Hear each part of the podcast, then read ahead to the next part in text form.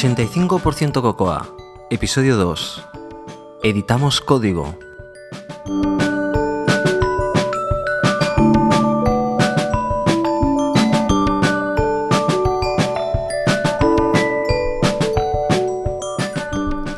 Qué maravilla estar otra vez delante de micrófono con vosotros.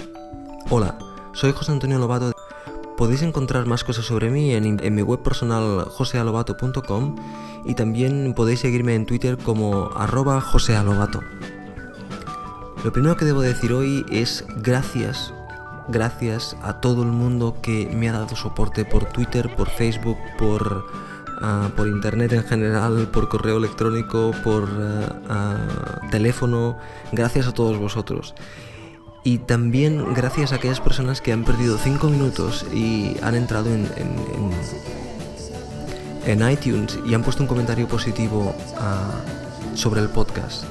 Eso hace que el podcast suba en las listas y por lo tanto que pueda llegar a más gente y podamos hacer una comunidad mayor y más potente. Gracias a todos. Me gustaría antes de empezar a comentar un poquitín el feedback ah, que he recibido. Algunos de los feedbacks son muy interesantes y creo que vale la pena comentarlo. El primero es de Vicente, que podéis encontrar como arroba Vicente en Twitter. Vicente me comentaba el tema de la pronunciación de las palabras en inglés. Lo cierto es que después de un montón de años trabajando en, el tema de la programación en inglés, decir muchas cosas en castellano cuesta horrores. Y casi que es mejor decir estas palabras directamente en inglés. Por lo tanto, yo he decidido intentar eso, el decir aquellas palabras que son nativas en inglesas, en inglés, decirlas en inglés. Y conste que mezclar ambos idiomas, mezclar el castellano y mezclar el inglés, es, es, muy difícil, me resulta muy difícil, pero aún así yo creo que vale la pena intentarlo. Para daros un ejemplo, en lugar de decir OS X, diremos OS X. Y así em, sabremos eh, que es esa palabra, esa palabra típica inglesa que lo vais a escuchar en otros podcasts en inglés y que también os va a ayudar a detectarlo en los otros podcasts de forma correcta en inglés. Otras personas me han comentado que por detrás se escuchan ladridos de perro. Y sí, eso es debido a que la música de Caribou, hay una, sección de la música en la cual unos, unos perros ladran. Y mm, se oye. Pues eso, no tengo perros yo, ni mis vecinos tienen perros, por lo tanto simplemente es, la música. Andrés me comentó acerca de un, libros que podía que podía utilizar para comenzar a trabajar en Cocoa. Yo he hecho una entrada en el, en el, blog, tanto de 85% Cocoa como en el mío, en el cual comento un par de libros que no es que sean los mejores libros para, de Cocoa, pero sí que son, después de haber leído varios, unos libros que están montados como unos tutoriales de tal forma que te lo puedes leer desde la primera página hasta la última, haciendo los ejercicios que, que te van montando que ayudan a conocer eh, cómo se hace una aplicación Cocoa desde el principio hasta el final y van tocando todas las teclas, van tocando un montón de cosas que, son muy interesantes de conocer y de una secuencia lógica muy interesante. He comentado uno para Cocoa, uno para, para, para OS X y otro para iOS, de tal forma que podéis elegir en dónde os metéis. Jorge me comentaba qué podcast yo escuchaba, aparte del mío que hago, qué podcast escuchaba. Y lo que he hecho es ah, hacer una lista que la voy a publicar en, el blog ah, para, de, los podcasts que yo escucho. No son los mejores podcasts del mundo mm, y por desgracia casi todos son de trabajo, son de, de programación. Si me gustaría que si alguien tiene un podcast que conoce que es muy interesante y que yo lo he pasado por alto o simplemente no lo he escuchado, que, nos lo hagáis saber a todos, es, interesante. Por tanto, podré responder ese mismo, ese mismo entrada en el blog que voy a hacer, podré responder allí con los podcasts que os parecen interesantes a vosotros y que vale la pena seguir. Yo siempre tengo unos podcasts que sigo, son unos 10 más o menos, y unos podcasts que están en pruebas. Esos podcasts que los que voy probando son dos o tres que voy probando para, ver si se quedan o no se quedan. Por desgracia, hay maravillosos podcasts ah, en, iTunes y me gustaría seguirlos todos, pero tengo el tiempo limitado y entonces elijo aquellos que me interesan básicamente por, trabajo. Entonces veréis, por ejemplo, que escucho pocos ah, podcasts ah, generalistas, porque simplemente porque no tengo tiempo, aunque me encantaría escucharlos todos. Quería también comentaros otra cosa, y es que este podcast, tal como está montado hoy día, 85% Cocoa, no tiene ningún tipo de sponsor. De tal forma que si en algún momento en el tiempo hay algún sponsor, yo os informaré siempre, antes de hablar un producto, que ese producto está sponsorizado. Eh, durante el podcast, durante los capítulos, hablaremos de diferentes herramientas. Y a no ser que yo diga lo contrario, no hay sponsor. Hablo de esa herramienta porque me interesa o porque la considero interesante, pero no porque haya un sponsor. Si en algún momento en el tiempo hay sponsor, siempre, antes de hablar una herramienta que tiene un sponsor, yo hablaré de ella. Pero la verdad es que mm, no hay sponsors y no sé si los va a haber nunca. Por lo tanto, pero me gusta tenerlas, dejar de estas cosas claras. Otra cosa que os quería comentar es que 85% eh, Cocoa es un podcast avanzado, un podcast de estos en Haynes que mm, están marcados los capítulos, de tal manera que si en algún momento estoy hablando de algo que no os interesa, simplemente tocando el botón de mover hacia adelante en vuestro reproductor, podréis saltar al siguiente capítulo del, la siguiente sección del podcast ignorar esa sección que, ah, que, no os interesa porque la conocéis o porque simplemente eh, me he enrollado mucho y estoy dándole vueltas a las cosas, que también va a pasar seguro. Por lo tanto, que lo sepáis, que este podcast ah, es un podcast mejorado y que por lo tanto podéis pasar ah, por capítulos hacia adelante o hacia atrás. Bueno, y sin más, eh, os voy a contar qué tiene este podcast de hoy. En la sección conceptos básicos vamos a hablar de categorías y extensiones, qué son, por qué existen y eh, para qué se utilizan cada una de ellas. En la sección con clase hablaremos de una clase muy tonta, muy pequeña, que se utiliza muy poco, pero que cuando, cuando se utiliza es, es, es, muy es porque es muy necesaria, y es en Stimer.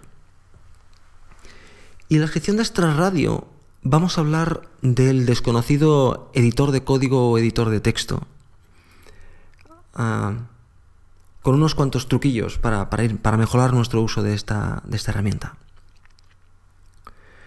Y sin más, ah, vamos a. comenzamos el podcast. Ah, espero que os lo paséis bien.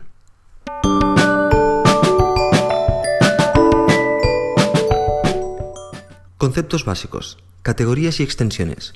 En el capítulo 3 de la documentación de Apple vais a encontrar ah, toda una explicación acerca de este tema, de las categorías y las extensiones.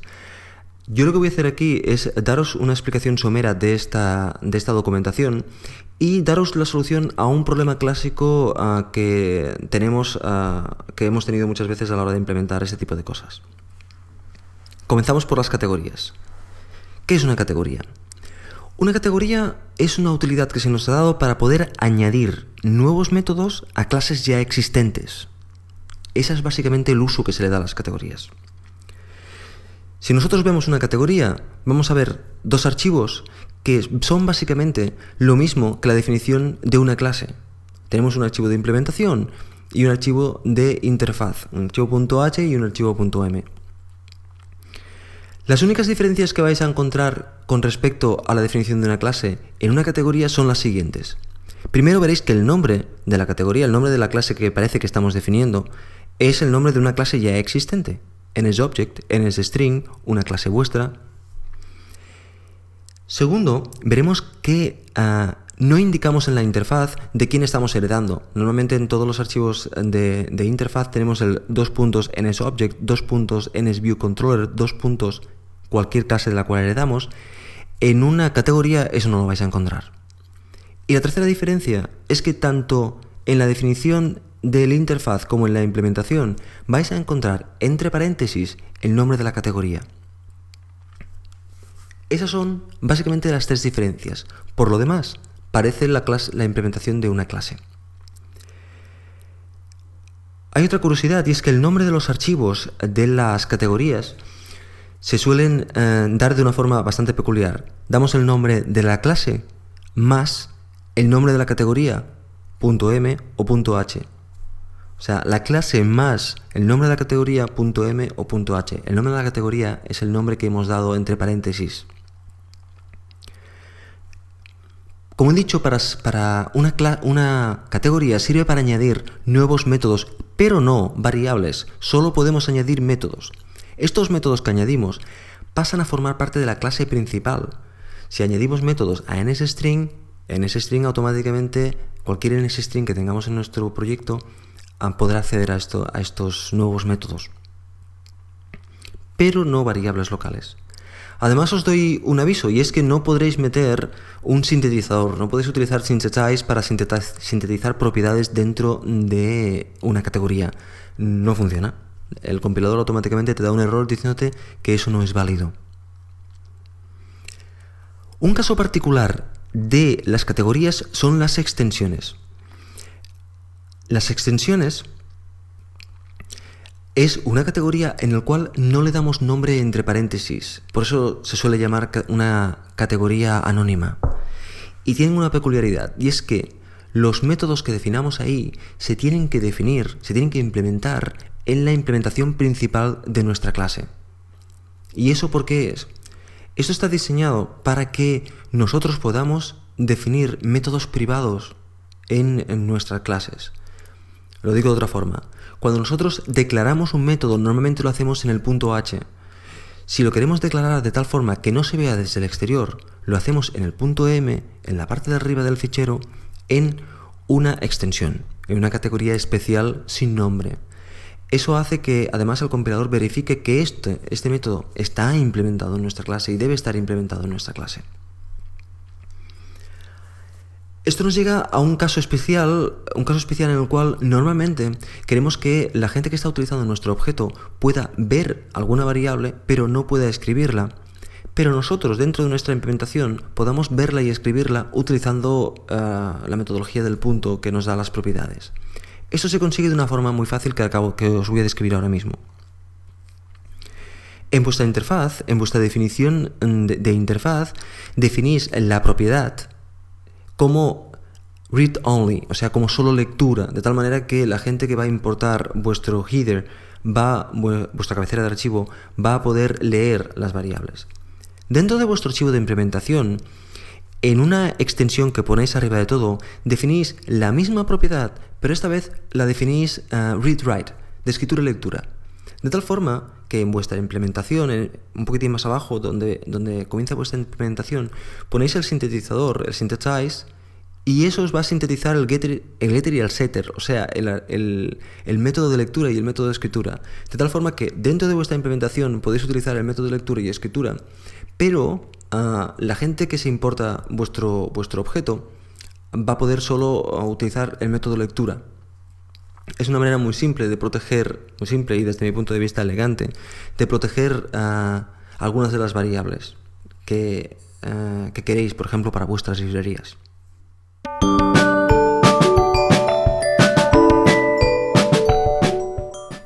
Con clase, NSTimer. En la sección con clase hablamos de eh, clases que hemos utilizado durante la semana y que nos han resultado pues, curiosas o que vale la pena comentarlas alguna vez, aparte de las clases principales y grandes que también iremos comentando. Y esta semana mm, me ha tocado hacer un pequeño trabajillo en el cual necesitaba un, timer y por eso hago esta sección con NSTimer. NSTimer es un objeto que nos viene con la Foundation Framework y eh, es un objeto que por sí solo no hace absolutamente nada. Para, poderlo utilizar necesitamos unirlo, necesitamos ah, añadirlo a un bucle de ejecución, a un run loop. por defecto, nosotros podemos acceder al run loop eh, en el que nos encontramos utilizando ns run loop, current run loop.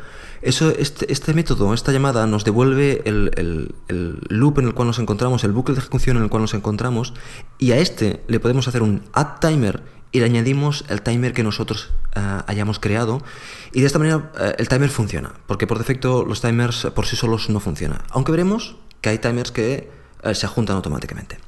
O sea, que nos quede claro que el NSTimer tenemos que unirlo o debe estar unido a un bucle de ejecución y que por defecto, ya sea uno que hemos creado nosotros o, el que viene por defecto, y que por defecto podemos acceder al bucle de ejecución ah, en el que nos encontramos ah, mandando el método currentRunLoop al, al objeto NSRunLoop.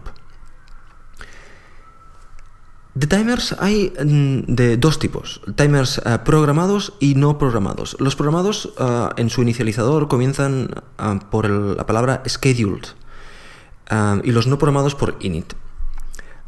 Los que no son programados los debemos añadir nosotros al, bucle de ejecución, mientras que los programados se añaden automáticamente, ellos solitos, al bucle de ejecución. Dentro de los timers también hay ah, con repetición y sin repetición. Con repetición ah, son aquellos que le vamos a dar un tiempo de intervalo y van a ir saltando constantemente hasta que nosotros los paremos.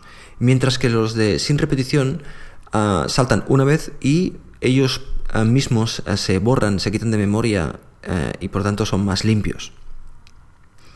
También hay un tipo de timer especial y es time, timers que están retrasados en el tiempo, o sea que tienen una fecha de, de, principio de ejecución que se llama fire date. Y eso en el mismo inicializador también se indica que es un timer de este estilo. Evidentemente este, este, este, fire date es independiente del tiempo de repetición que después le pongamos al timer.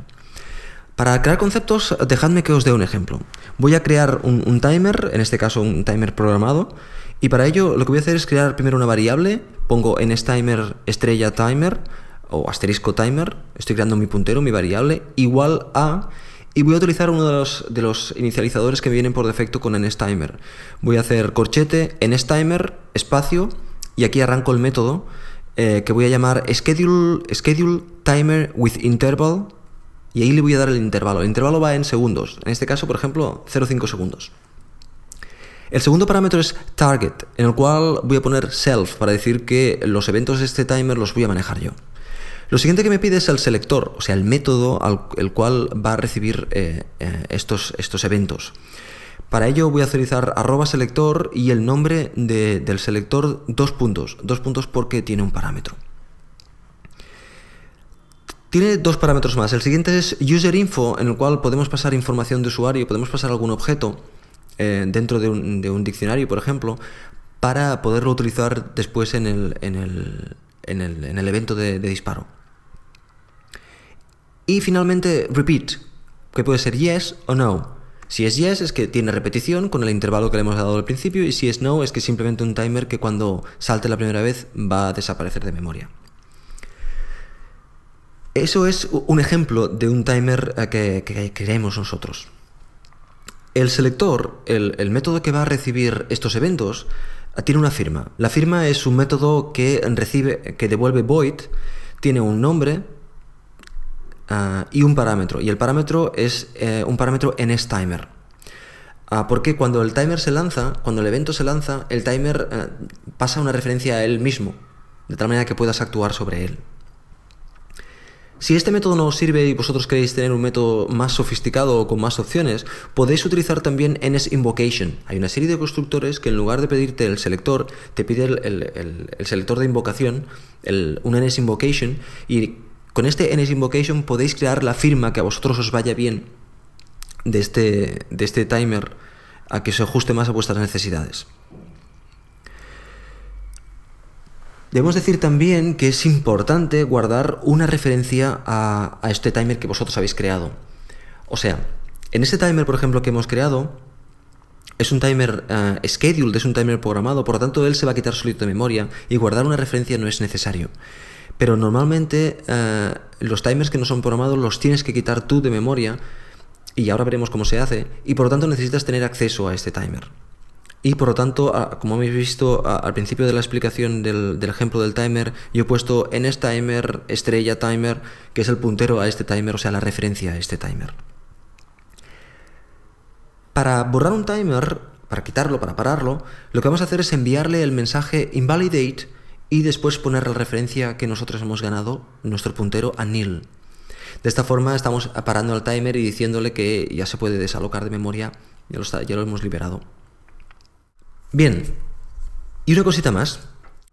Normalmente no vamos a utilizar un timer para, ah, por ejemplo, si queremos retrasar una ejecución de un mensaje en el tiempo. Para, eso, el NSObject ya tiene perform, ah, perform selector with object after delay, que lo que hace es, si le damos un tiempo de delay en segundos, retrasa la ejecución de este método a ese tiempo. Por lo tanto, en estos casos no es necesario utilizar un, timer porque ya tenemos este tipo de métodos que nos facilitan las cosas. Tenemos otros tipos de delays, como por ejemplo perform select on main thread with object wait until dawn, que es un método para lanzar un... Si tenemos un thread propio en el cual estamos trabajando, podemos lanzar un método en otro thread, en el thread principal, en el hilo principal, y eh, esperar a que este método acabe. Esto se utiliza, por ejemplo, con Core Data cuando vamos a, a, salvar el persistent storage. Ah, lo podemos hacer en el main thread y esperamos a que nos devuelva. Eso es un ejemplo.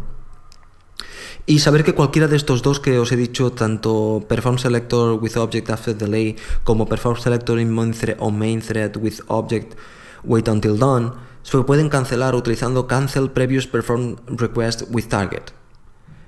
Bueno, los nombres son muy largos, pero cuando se ven escritos eh, es mucho más claro. Básicamente tener en cuenta que existen estos dos métodos y que se pueden cancelar en caso de que eh, pase algún otro evento que podamos cancelar. Bueno, pues, uh, y eso es en Timer. Es una clase muy simple, muy básica, que lo que nos hace es uh, que podamos tener un timer, ya sea con repetición o sin repetición, que nos informe de, de este evento y por tanto podamos hacer cosas retrasadas en el tiempo.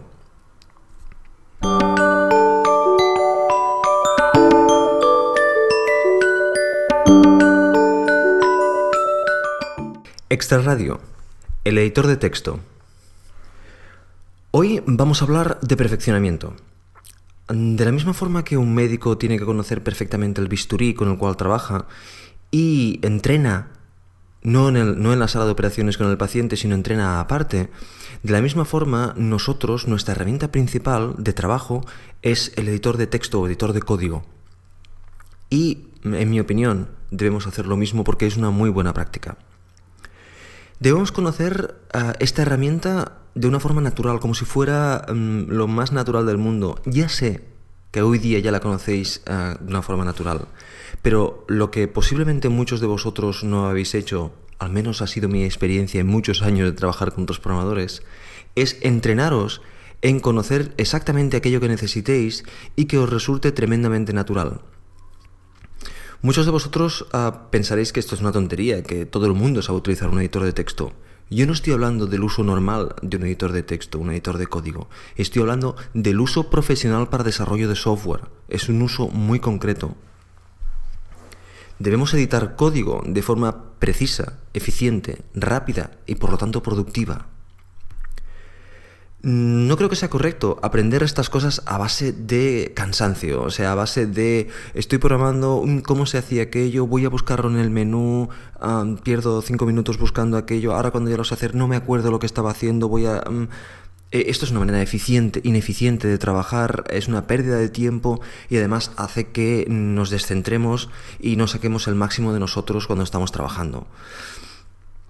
Por lo tanto, vuelvo a repetir, creo que la manera correcta es hacer un entrenamiento. Un entrenamiento de aquello que queremos saber sobre el editor. Y un entrenamiento que no tiene que ser eh, todo en un mismo día o todo en una misma semana, sino que lo podemos expandir en el tiempo para ir aprendiendo todo aquello que necesitamos y por lo tanto ser unos auténticos maestros del editor de texto o los editores de textos que eh, decidamos. Yo lo asimilo al entrenamiento de un atleta. Un atleta tiene que prepararse antes de la carrera ah, para no sufrir en la carrera y para incluso intentar ganar. Pues lo mismo tenemos que hacer nosotros. Aquí hay una, serie de preguntas a responder antes, y es, por ejemplo, ratón o teclado. A ver, si vosotros sois usuarios de ratón y ah, os gusta usar el ratón, entonces mm, la eficiencia es mm, limitada. Es la que os da el ratón y, y lo que podáis hacer con la mano que os sobra, la que no tenéis encima del ratón. Pero normalmente cuando estamos editando texto ah, tenemos las manos y todos los dedos encima del teclado y es mucho más rápido hacer las cosas con el teclado y mover la mano hacia el ratón cuando realmente dejamos de editar y hacemos otra cosa. Pero mientras estamos editando, mientras estamos dentro del ah, editor de texto con el cursor, creo que es más eficiente hacer todo lo que sea posible con el teclado porque es muy rápido y ah, porque es muy eficiente a gusto de cada uno. Aquellas personas que prefieren el, ratón, eh, evidentemente, ah, con el ratón, Y aquellas personas que prefieran el teclado, pues creo que la perfección en, el uso del teclado les puede llevar a ser tremendamente eficientes. Otra pregunta que aparece es, ¿qué editor? Bueno, para empezar, evidentemente estáis trabajando en Cocoa, por lo tanto necesitáis Xcode porque es el mejor editor de, para Cocoa. No es que sea el mejor editor de texto, pero sí que tiene una serie, una serie de ayudas que eh, provocan que sea el mejor editor eh, para Cocoa. Como editor de texto a mí personalmente no me fascina, pero he intentado perfeccionarlo para ser lo suficientemente rápido con él. Pero ya que trabajamos en Cocoa, es evidente que Xcode es un buen editor de, texto. Hay unas tácticas para no utilizar Xcode, pero creo que no vale la pena luchar contra ello y creo que es mejor utilizar Xcode y aprender a ser eficientes con Xcode y ya está bien. Pero necesitáis otro editor porque eh, utilizando la filosofía del programador ninja que hablaremos en, otro, en otros episodios, eh, vais a tener que trabajar en otros lenguajes, no solo en, X, eh, Xcode, vais a tener que trabajar posiblemente en HTML, en CSS, en JavaScript, en Ruby, en otros lenguajes que, os ayudarán a hacer otras cosas periféricas a lo que es vuestro trabajo con Cocoa. Y necesitáis otro editor, puesto que Xcode no es el mejor editor para esto. Y además seguramente también tenéis que escribir textos, algunos comentarios, Markdown, algunos trabajéis en LaTeX, eh, diferentes cosas para lo cual necesitáis otro editor. Yo podéis utilizar muchos editores diferentes. Yo os recomiendo que seleccionéis aquel que os guste y perfeccionéis aquel. El conocer muchos editores acabas no siendo eficiente en ninguno y dentro de Mac hay muy buenos editores aparte de los clásicos. Yo, por ejemplo, era un fan de Emacs y he estado muchos años utilizando Emacs en Windows y en Linux, pero al, moverme a, Mac hace ya años, conocí TextMate y desde entonces utilizo TextMate. O sea, mi editor de elección para, ah, para tener aparte de Xcode es uh, TextMate, en el cual ah, trabajo en Ruby, Ruby on Rails, trabajo en CSS, trabajo en en HTML, en JavaScript y todo lo hago en, incluso los artículos que he tenido que escribir en LaTeX lo he hecho con este, con este editor. Por lo tanto, lo dicho, Xcode y os aconsejo que también perfeccionéis otro editor. Bueno, si hablamos del perfeccionamiento, ¿qué me refiero con, perfeccionar? Eh, evidentemente lo que voy a decir es muy simple, seguramente todos lo habéis hecho y posiblemente muchos de vosotros tengáis una mejor solución que la mía. Yo evidentemente solo os puedo contar la mía, ya que a mí me ha ido muy bien. Por lo tanto, ah, si alguien la quiere, ah, la, toma como suya, fantástico. Y si alguien tiene alguna mejor, pues eh, enviar un, audio o cualquier cosa, participar en el podcast y decirme una manera mejor de hacer esto. Yo lo que os recomiendo es que eh, cojáis una hora, esta semana, la semana que viene, otra semana, cojáis una hora, mientras antes mejor, porque seréis más eficientes, cojáis una hora y os dediquéis a buscar aquellas teclas rápidas que os van bien o que necesitáis en vuestro editor. Ahora hablaremos de una serie de teclas rápidas. Y toméis nota en vuestro bloque de notas de ingeniería ya hablaremos en otro episodio de que todo el mundo debemos tener un blog de notas de ingeniería, un, engineering notebook que se llama, en el cual vamos ordenando nuestras, eh, nuestros pensamientos, nuestros diseños, nuestras ideas ah, y lo podemos llevar por todas partes. Pues que cojáis este blog de notas. Yo tengo una maravillosa Moleskine de tamaño medio, hasta la pequeña, la grande, yo tengo la de tamaño medio. Y en la última página, que es una página fácil de encontrar siempre, comenzáis a ir apuntando todos aquellos ah, teclas rápidas que eh, creéis que os van a ser útiles. Las apuntéis, perdáis esa hora, las practiquéis un poco, habláis un archivo de código y comenzáis a practicarlas para que os familiaricéis con ellas y entonces durante las siguientes semanas tengáis esa página siempre abierta a vuestro lado para poderla utilizar como referencia rápida ir utilizar siempre que podáis estas teclas. Os garantizo que al cabo de una semana ya os son absolutamente naturales y veréis ah, esta hora que habéis invertido, el retorno que os da es espectacular, por lo rápido que vais a moveros por el editor de texto.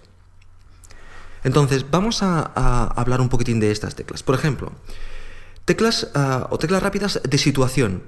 Si tenéis el cursor en una página y queréis moveros hacia arriba, normalmente cogemos el ratón y hacemos scroll hacia arriba, pues una manera es hacer ir a página anterior o página posterior. Eso lo podéis hacer con ah, Alt y unas flechas especiales. perdonadme, antes de comenzar, dejadme que os, que os, comente que, seguramente ya lo sabéis, evidentemente, tenemos las tres, las cuatro teclas de flecha, flecha hacia arriba, flecha hacia abajo, flecha hacia la derecha, flecha hacia la izquierda, pero si estáis en un MacBook y pulsáis la tecla función, esa, esas flechas se convierten en flecha inclinada hacia la izquierda, flecha inclinada hacia la derecha, doble flecha hacia arriba y doble flecha hacia abajo, o flecha barrada. Eh, evidentemente ya sé que tienen otro nombre, es home, tal, pero yo les llamo de esta forma que a mí me, es más natural y además es como las vais a ver en el entorno Mac. Si tenéis un, si tenéis un, iMac y un teclado completo, veréis que encima de las teclas de flecha están las otras teclas de flecha. Estas teclas ah, son, voy a hablar ahora, por tanto, primero quiero localizaros. Como os decía, ir a página anterior y página siguiente. Eso lo podéis conseguir con Alt y doble flecha hacia arriba o flecha barrada hacia arriba y flecha barrada hacia abajo. De esta manera os movéis por las páginas de vuestro documento ah, de una forma ah, más rápida con el teclado. Muchas veces estáis editando en el fondo, en, la parte de abajo del, editor y queréis centrar para tener los contextos más, mm, más a la vista, pues podéis hacerlo con control L. Si pulsáis control L, vuestro cursor, la línea que tenéis en el cursor, se pone en medio del, editor y eso es útil para estar dentro de contexto.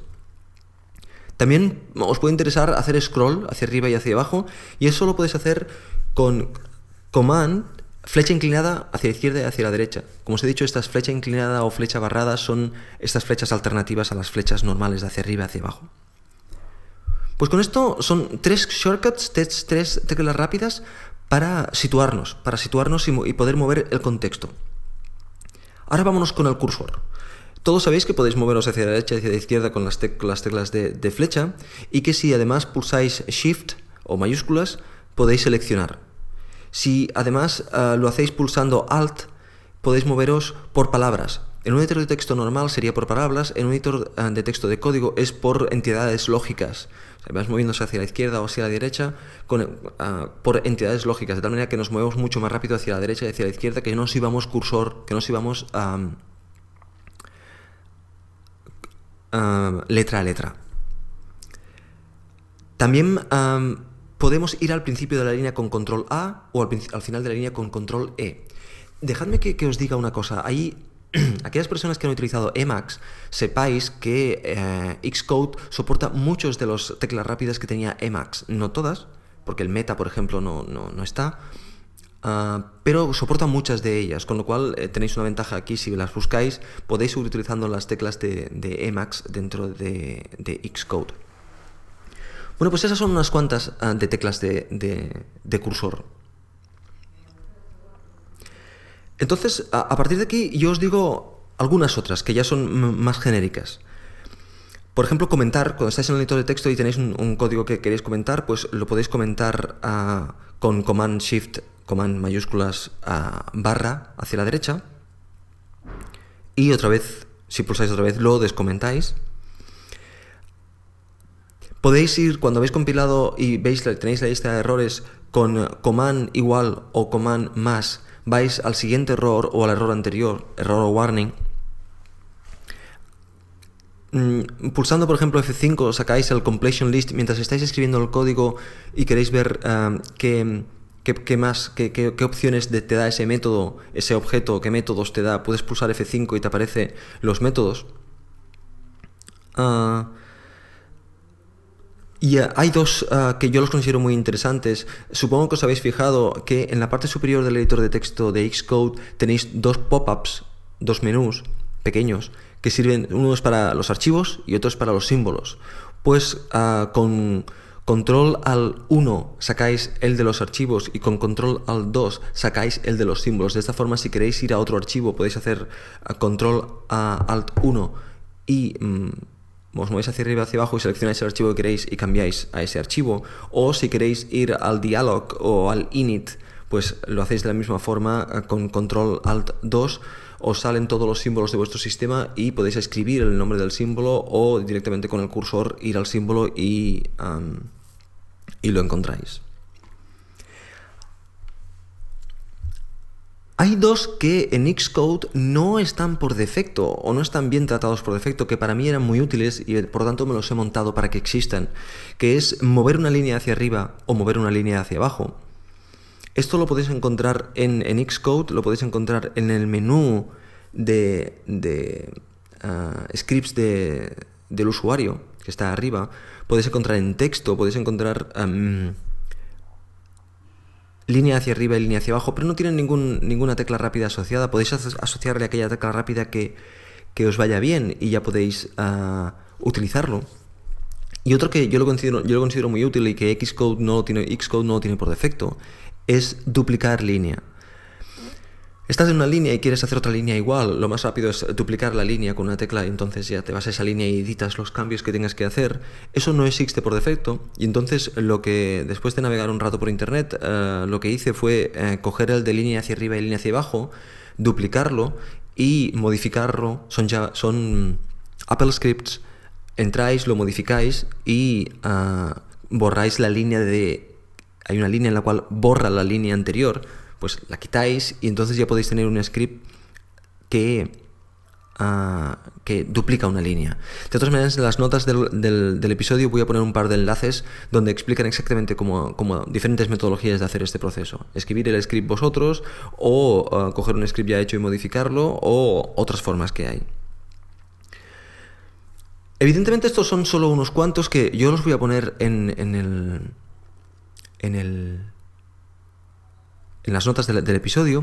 Y estos son unos cuantos, pero yo os recomiendo que en este rato que vosotros vais a dedicar a, perfeccionar vuestro uso del, editor de texto, yo os recomiendo que cojáis aquellos que vosotros pensáis que son útiles, aquellas cosas que, em, que creáis que os va a ser más rápido. Por ejemplo, una de las, de las em, metodologías que, iremos hablando en otros episodios es el Getting Things Done, el GTD.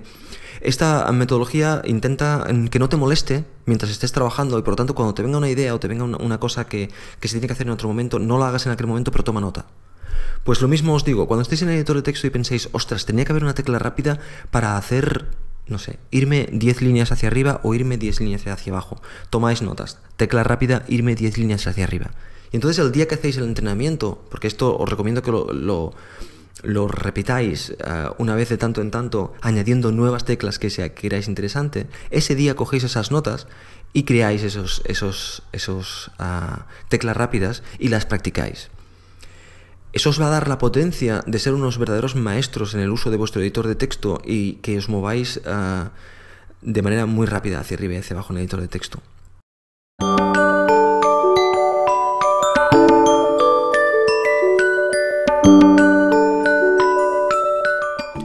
Bueno, el episodio está resultando un poquitín largo y por eso esta sección de comentario y recomendación la vamos a hacer ah, corta y al grano. Os quiero recomendar un par de cosas, una de trabajo y una de ocio. La primera de trabajo es que os pongáis a día, al día con filosofías tipo GTD, Getting Things Done, que significa hacer las cosas, o que, o que las cosas se hagan, y es una filosofía basada en un libro que escribió un señor llamado David Allen. Y este libro lo podéis encontrar tanto en audio como en texto. Os lo recomiendo porque es la filosofía que yo utilizo básicamente para gestionar todo, desde mi vida personal hasta, hasta mi trabajo. Y creo que es una cosa de sentido común y una pequeña maravilla, de simplicidad y de utilidad. Por tanto, mm, recomiendo a todo el mundo que se lea el libro y que decida por el mismo, evidentemente, como siempre, pero que al menos eh, se dé la oportunidad de leer el libro. Yo, si sois vagos como yo a la hora de leer el libro o tenéis poco tiempo, eh, os recomiendo que escuchéis el audio, que es eh, más llevadero y lo podéis hacer en cualquier momento. Es por eso que escuchamos podcast. La segunda recomendación es una recomendación de ocio y es una, una trilogía, tres libros que se llaman Seventh Son. Son, están en texto, pero yo los escuché en audio, porque lo mismo, yo utilizo el audio para todo.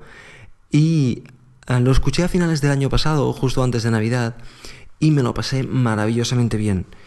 Ah, es muy emocionante, es de ciencia ficción, es absoluto, es una ciencia ficción total. Y ah, Está en inglés, pero es, creo que es asequible. ah, y además nos sirve para practicar el inglés. Por lo tanto, si os gusta la ciencia ficción, os os recomiendo 100%, vais a disfrutar muchísimo.